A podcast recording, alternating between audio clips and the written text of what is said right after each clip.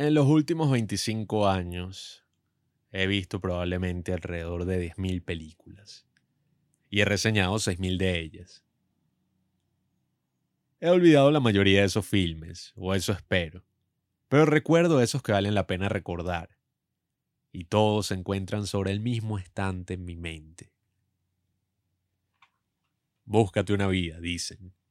Algunas veces siento como si obtuve la de todos los demás tengo colegas que describen este trabajo como cubrir el ritmo del sueño nacional, porque si prestas atención a las películas, ellas te dirán lo que la gente teme o desea en secreto.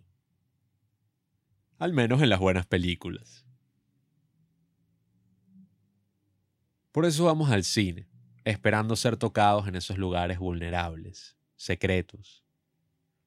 Las películas casi nunca son sobre lo que parecen ser Ve una película que mucha gente adora y encontrarás algo profundo. No importa cuán tonta parezca ser. Lo que extraño, sin embargo, es el asombro. Cualquier persona de mi edad puede recordar entrar a una sala de cine donde el techo se encontraba a lo lejos, y los balcones y las mezaninas alcanzaban hasta las sombras. Recordamos el sonido de dos mil personas riéndose todas al mismo tiempo, y las pantallas del tamaño de vallas publicitarias, tan elevadas del suelo que cualquier asiento de la sala era un buen asiento. Lo perdí en las películas, dijo Pauline Kiel, y todos sabíamos a lo que se refería.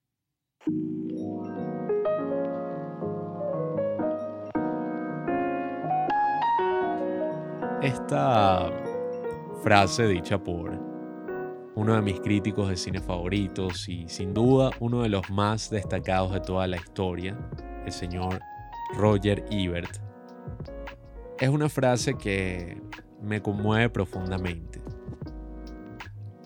Conocí el trabajo de Roger cuando ya había fallecido, yo apenas tenía 13 años, y observar el impacto de su legado en todas las personas que comentaban cine en ese momento, todas las personas que yo adoraba. Observar como todas sus películas, que no es que él haya hecho absolutamente ninguna, sino que al reseñarlas era como si las volviera suyas. Estaban en este sitio web donde podías entrar y leer su opinión sobre, bueno, 60 años yendo al cine es sin duda algo que quiero compartir con ustedes como cinéfilo apasionado. Roger Ebert es un crítico de cine de los Estados Unidos. Vivió casi toda su vida en Chicago, escribiendo para el Chicago Tribune, uno de los periódicos más famosos del sitio, y fue muy famoso en Estados Unidos por su programa llamado Siskel and Ebert, donde él, junto con Gene Siskel, otro gran crítico de cine de, Chicago, hablaban todos los días sobre las películas que veían, sacaban reseñas, tanto en el programa de televisión como reseñas escritas, y hacían lo que para muchas personas hoy ya puede parecer natural, pero que todavía es algo que debe ser remarcado, y era tomarse las películas en serio las reflexiones después de tantos años yendo al cine, tantos años como crítico, 25 años siendo crítico de cine. Son reflexiones que verdaderamente lo marcan a uno como cinéfilo, como amante del cine y esperemos que como cineasta.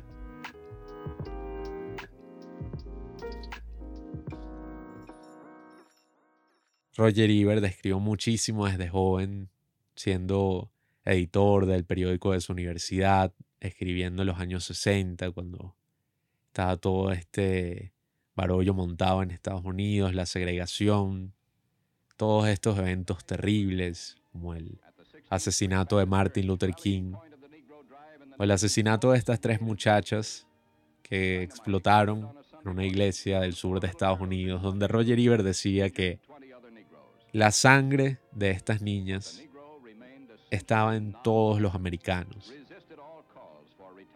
Y era una sangre que era difícil de lavar.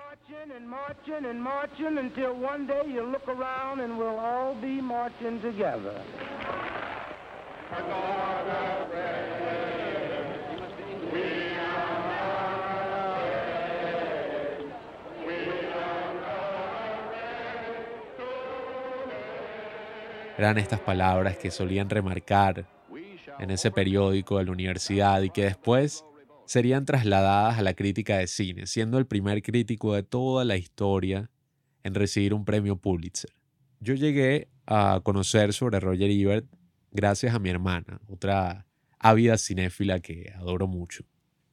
Mi hermana, nueve años mayor que yo, vivió todo este boom del Internet y todas estas pequeñas comunidades que se iban formando en los foros o yendo simplemente a comprar películas en su universidad, donde se compartían algunos documentales independientes, cosas de este estilo. Y ella leía estas críticas a Roger Ebert, o al menos eso sumo yo, porque recuerdo muy bien la fecha en que falleció y ella decía que se sentía triste, había un amigo que decía que amaba a Roger Ebert. Y verdaderamente yo no tenía ni idea de lo que estaban hablando, yo solamente tenía 13 años. Eso fue en el año 2013. Roger Ebert, according to the Chicago Sun-Times, has died. The legendary film critic, Roger Ebert, has died. That's what the Chicago Times newspaper is reporting today. Ebert, 70 years old.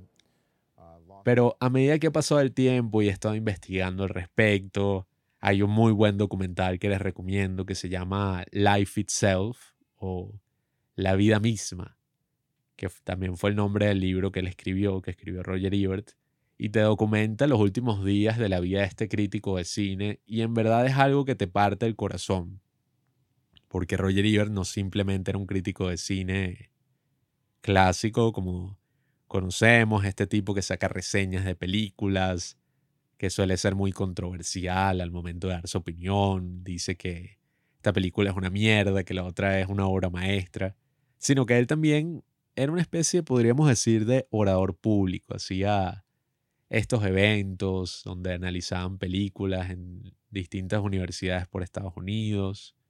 Veían una película y cada vez que alguien levantaba la mano, paraban la película y resaltaban algo sobre ese plano. Era como sobreanalizar las películas. Que bueno, si me conocen y han visto algo en mi canal de YouTube, sabrán que tengo un video dedicado a por qué no deberíamos sobreanalizar las películas.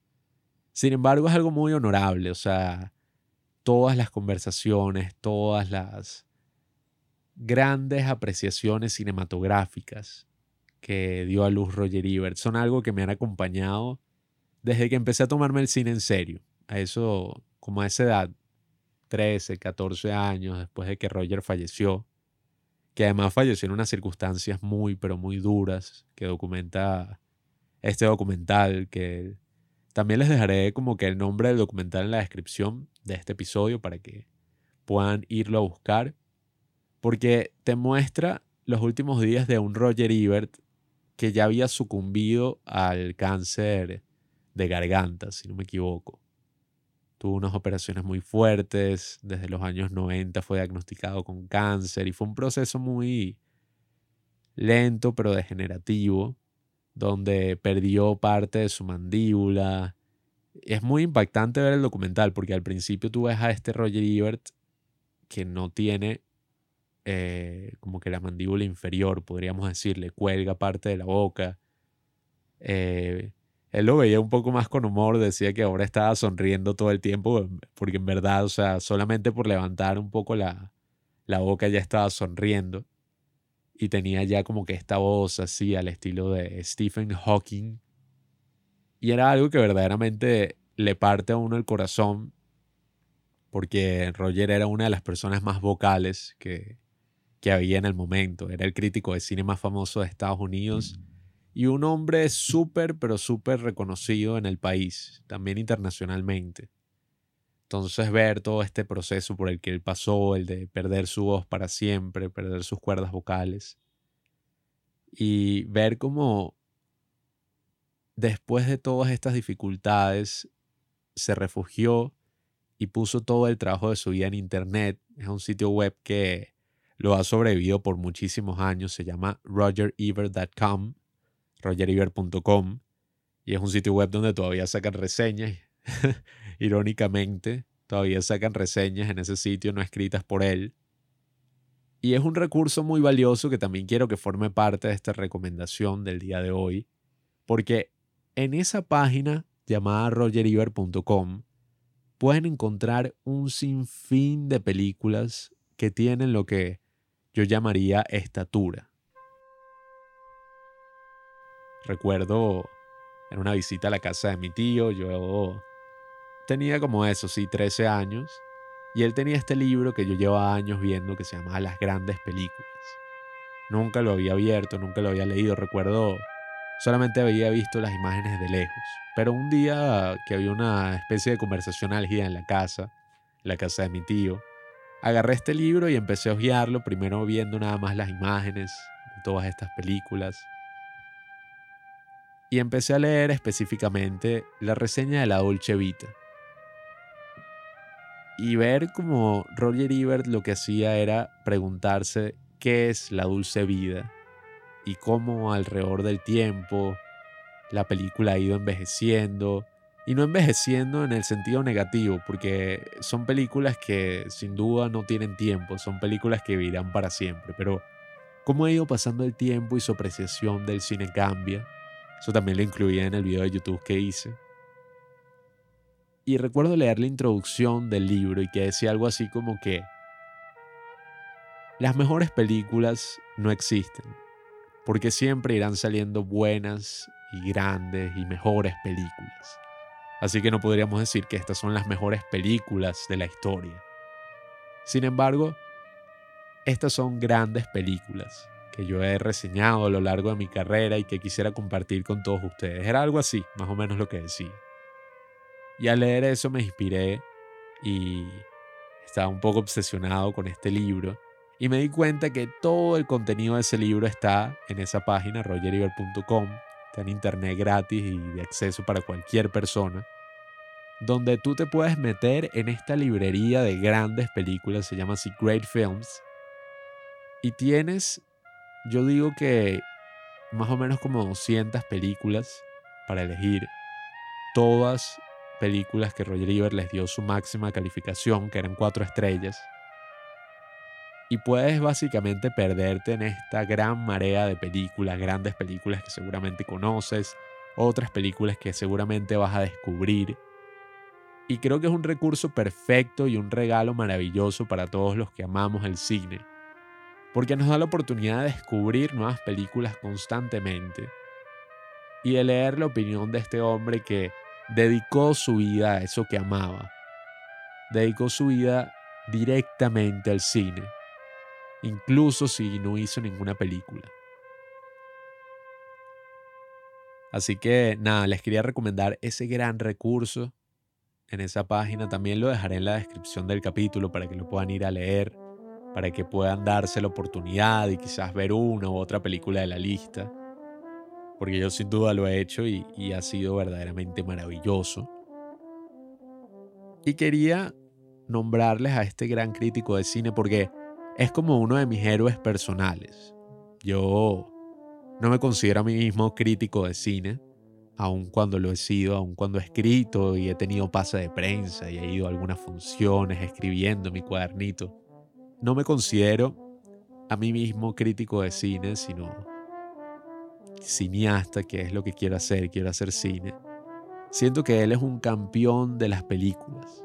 Siento que él está justo ahí con todos estos grandes padres del cine, con todos estos grandes autores que amo, respeto y verdaderamente son una inspiración en mi vida diaria.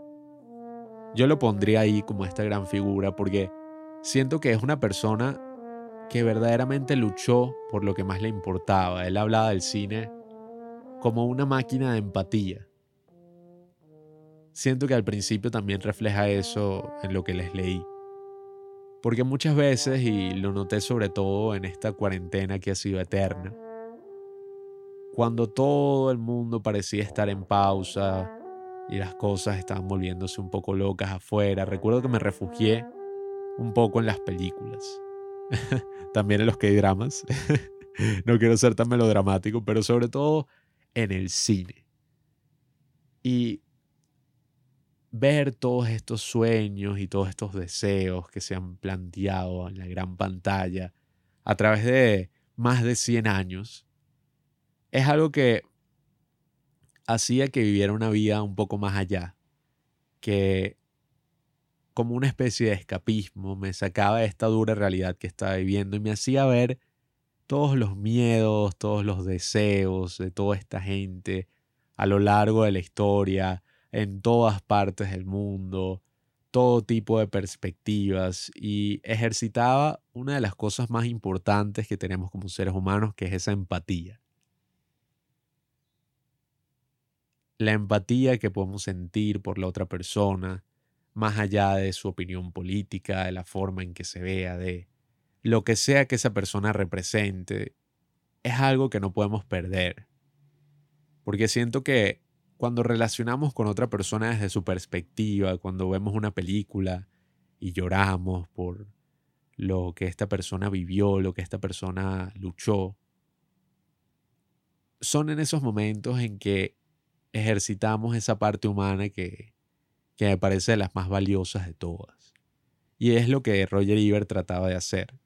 Él da muy pero muy buenas lecciones sobre cómo ser crítico de cine, junto con Gene Siskel, que es otro crítico de cine maravilloso y que lastimosamente murió también de cáncer en finales de los años 90. Y ellos, recuerdo también, otra gran inspiración fue ese programa que ellos grabaron donde hablaban de cómo ser críticos de cine, que han aprendido en su labor, que han aprendido en todos estos años ejerciendo esta profesión. Y ellos decían que no podemos olvidar que las personas que están ahí viendo y reseñando y criticando una película son una parte más de la audiencia. Ellos no están sobre nadie, ellos no son, sabes, la autoridad máxima, sino que ellos están simplemente describiendo, así como si estuvieran describiendo un incendio o algo que ocurrió o algún evento, algún incidente. Ellos están describiendo su reacción personal a la película. Un hombre va al cine y el crítico debe ser lo suficientemente honesto para admitir que él es ese hombre. Esa es la frase que Roger Ebert tenía sobre su máquina de escribir.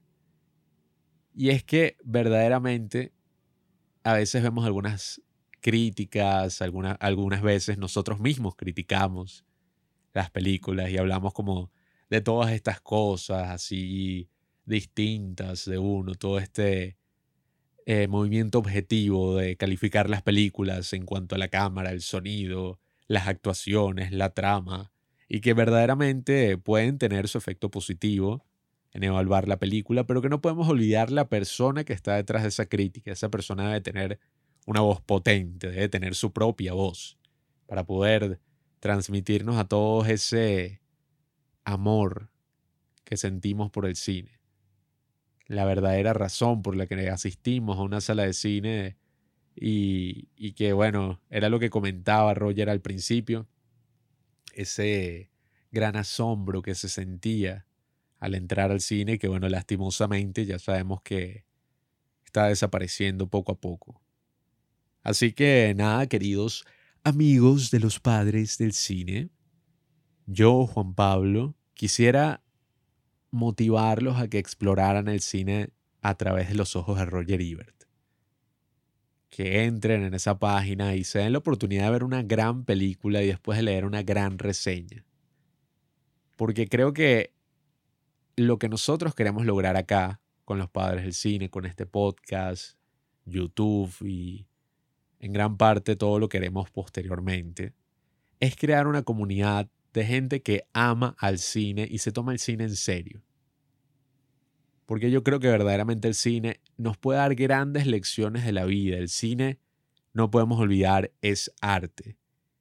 Y para mí el arte y la cultura son parte esencial de lo que es el ser humano. Así que muchísimas gracias por escucharme el día de hoy. Les voy a dejar el nombre del documental, que si se animan Dura una hora y media y también es buenísimo. Te cuenta toda la vida de Roger Ebert, te muestra su impacto en Estados Unidos e internacionalmente. Él incluso motivó a muchísimos directores A Martin Scorsese lo motivó para que no se retirara en los años 80 cuando estaba por ahí metiéndose droga. Y a muchos directores futuros que también no estarían aquí si no fuera por él. Así que bueno, gracias Roger, gracias por todo lo que hiciste, por existir y estar todavía en nuestros corazones, incluso ocho años después de tu muerte. Y nada, amigos, como dice Roger Ebert en uno de sus últimos artículos, nos vemos en las películas. We all are born with a certain package. We are who we are. Where we were born, who we were born as, how we were raised. We're kind of stuck inside that person. And the purpose of civilization and growth is to be able to reach out and empathize a little bit with other people. And for me, the movies are like a machine that generates empathy. It lets you understand a little bit more about different hopes, aspirations, dreams, and fears. It helps us to identify with the people who are sharing this journey with us.